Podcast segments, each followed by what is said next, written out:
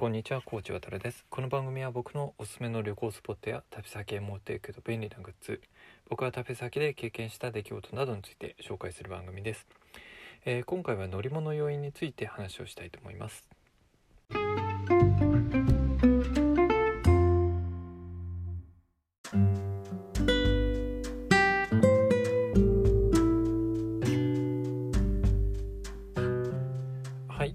今回はですね乗り物酔いをテーマに、えー、話をしようと思うんですけども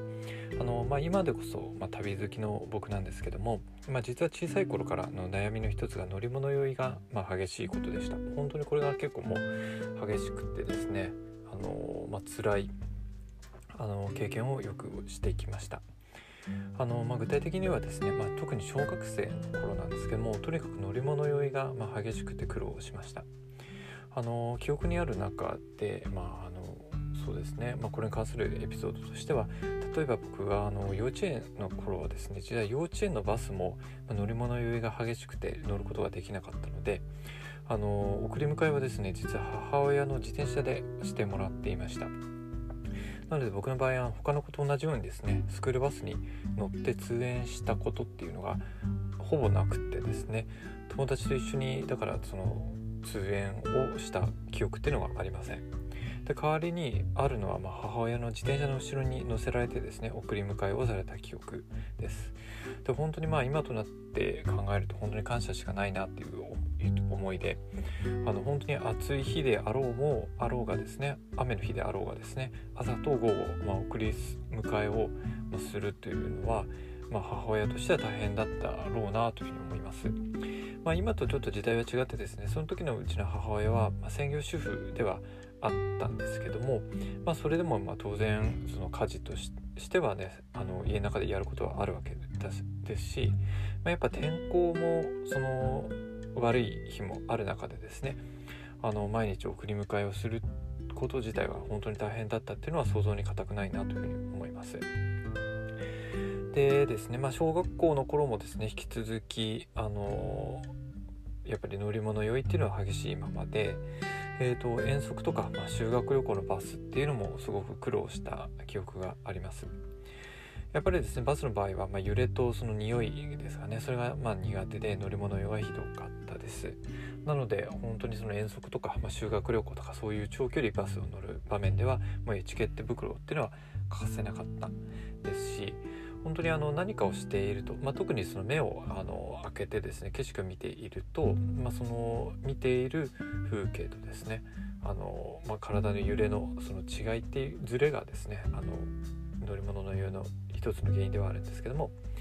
そのおかげであの乗り物酔いをしてしまうので本当にもうバスの中では常にあの眠るか目をつぶって過ごしていてバスの中であの友達と遊んだ記憶がないです。本当にもうそんなことできるあの余裕はなかったです。ただあの目をつぶっていても、まあ、起きてはいるので、まあ、耳でですね、まあ、その雰囲気を楽しむのみでしただから逆にあのバスガイドの人とかがですねいろいろその話をしてくれる方要は耳だけのコンテンツっていうものの方が逆にありがたくってあの映像作品みたいなよく昔の修学旅行とか、まあ、遠足のバスなんかではあの行き帰りのバスの中でですね、えーと、アニメとかあのそういうものを流したりとかもしてたような記憶があるんですけども全然そういうのは見る余裕がなかったです。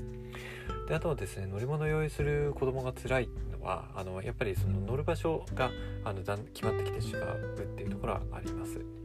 あの乗り物酔いをしやすい人の場合はですね大体まあバスの先頭付近のあの席に座らせてもらうことが多いんじゃないかなというふうに思います。でおそらくまあタイヤの上をまあ避ける振動の激しいあのバスの中でも振動の激しい部分を避けるっていうのはあるんですけども、まあ、それ以外にも、まあ、他の友達にあの巻き込まれないようにというか他の友達のあの会話にですねもう答える余裕はないのでそういう意味であらかじめちょっと離れたところに座るっていう配慮もあったんじゃないかなというふうに思います。であのそうですねバスから降りても本体調が相当悪かったので、まあ、せっかくの遠足でも弁当を、まあ、あの全然あの楽しんで食べられなくて、えー、辛かった思い出がありますあの持ってきた弁当自体はですね結局食べるんですけどもやっぱり、あのバスから降りた直後とか、あの間もないタイミングで昼ご飯とか来てしまうとなかなかその美味しいと思ってですねあのお弁当を楽しむ記憶ってのあのこともできなかった、あの状況でした。であと、まあ、修学旅行なんかもですね記憶残っているのが、まあ、今でも記憶残っているのはやっぱり日光のいろは坂ですかねこれもともと日光市街と中禅寺湖奥日光をま結ぶ観光道路で、まあ、ご存知のようにですね、ま、下り専用の第一いろは坂と上がり専用の第二いろは坂のこの2つを合計すると48箇所もの急カーブがある、坂になります。であの修学旅行の際もですね、えっとまあ、ここのいろは坂を通ったんですけども本当にあの急カーブが続くので、えー、網棚に置いていたですね、えー、荷物が落ちてきたりして大変だったんですけども本当に僕自身はもう本当それどころじゃなくって、まあ、固く目をつぶって、まあ、やり過ごした記憶があります。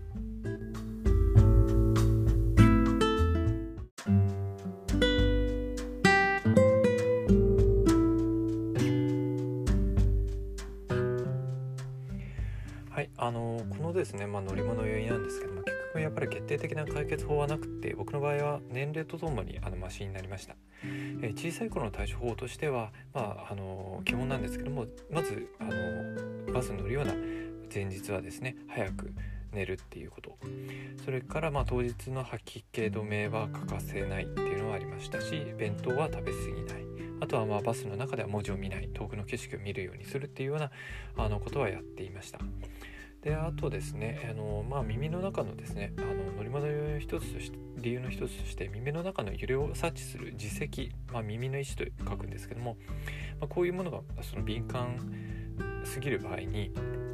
あの乗り物酔いしやすいという話もあったりして一時期ですね、まあ、カイロプラクティックみたいなところに、まあ、通ったこともあるんですねあの、まあ、親が、ま、そういうものを連れて行ったっていうことだったんですけどもただこれも全然効果がなくってあの、まあ、両親としてはなんとか乗り物を直したいと思って、まあ、そういうところに連れてったんだと思うんですけどもあの残念ながらあまり効果がなかったですね。でとにかくまああの本人が辛いのを見ていた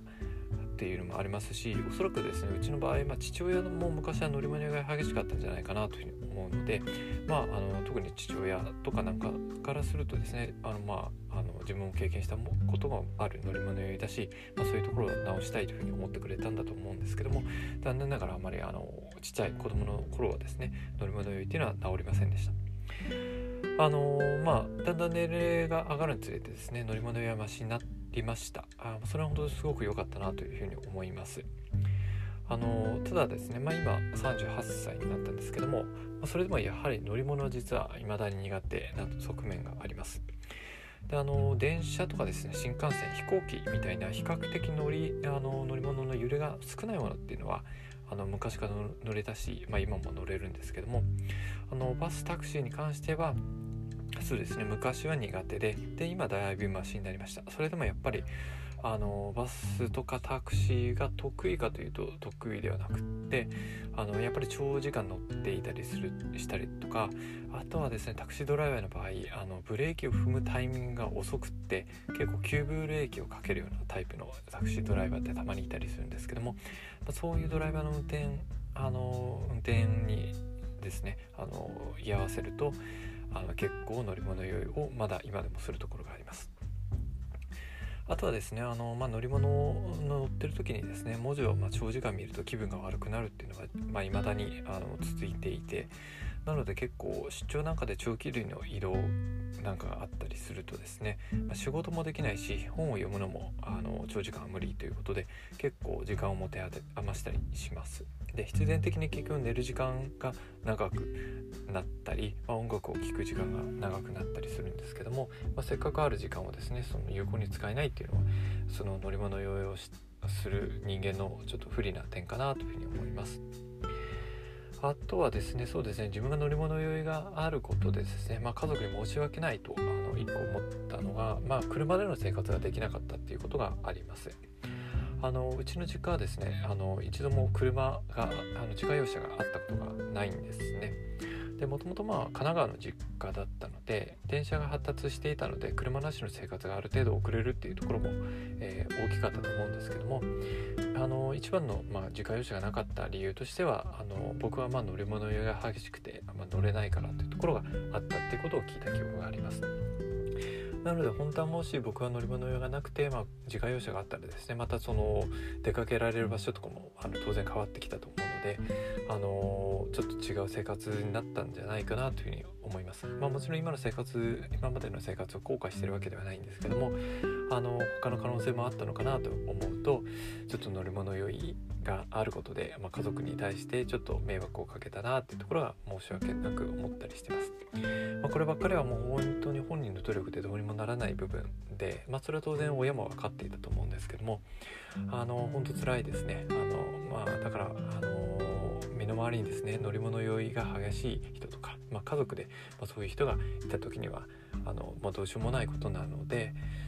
うまく、まあ、それと付き合ってあのもらえるとあの嬉しいなというふうに思います。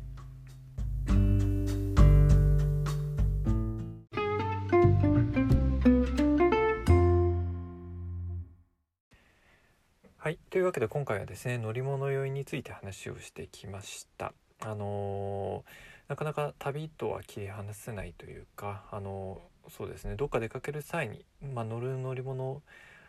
であの乗り物酔いっていうのはまあつきまとってくるので、まあ、今回そのテーマとして取り上げたんですけども考えてみるとですね結構やっぱり自分の中ではですね乗り物酔いにま悩まされたというか